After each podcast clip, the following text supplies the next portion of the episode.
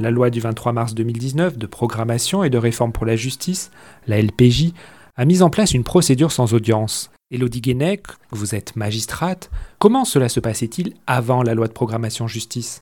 Avant la réforme, la procédure sans audience n'existait pas.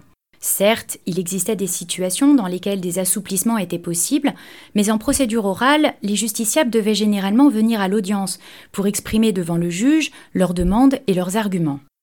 Par exemple, un étudiant qui déménageait de Dunkerque pour s'installer à Strasbourg et qui était obligé d'agir en justice contre son ancien propriétaire qui ne lui avait pas restitué son dépôt de garantie devait revenir pour une audience à Dunkerque.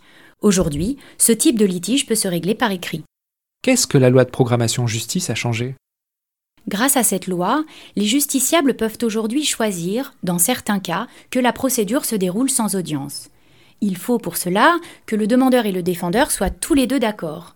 Les échanges entre les parties, mais aussi avec le tribunal, se font alors exclusivement par écrit. La demande de mise en place de cette procédure peut se faire grâce à un formulaire CERFA disponible sur le site internet justice.fr. Il sera bien sûr toujours possible de demander l'organisation d'une audience. De même, le juge pourra décider qu'une audience doit être tenue. La procédure sans audience évite au justiciable de se déplacer.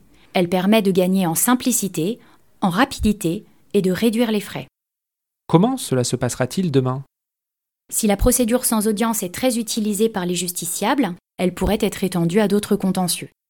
Cette interview s'inscrit dans la série Pour vous la justice progresse pour en savoir plus, justice.gouv.fr.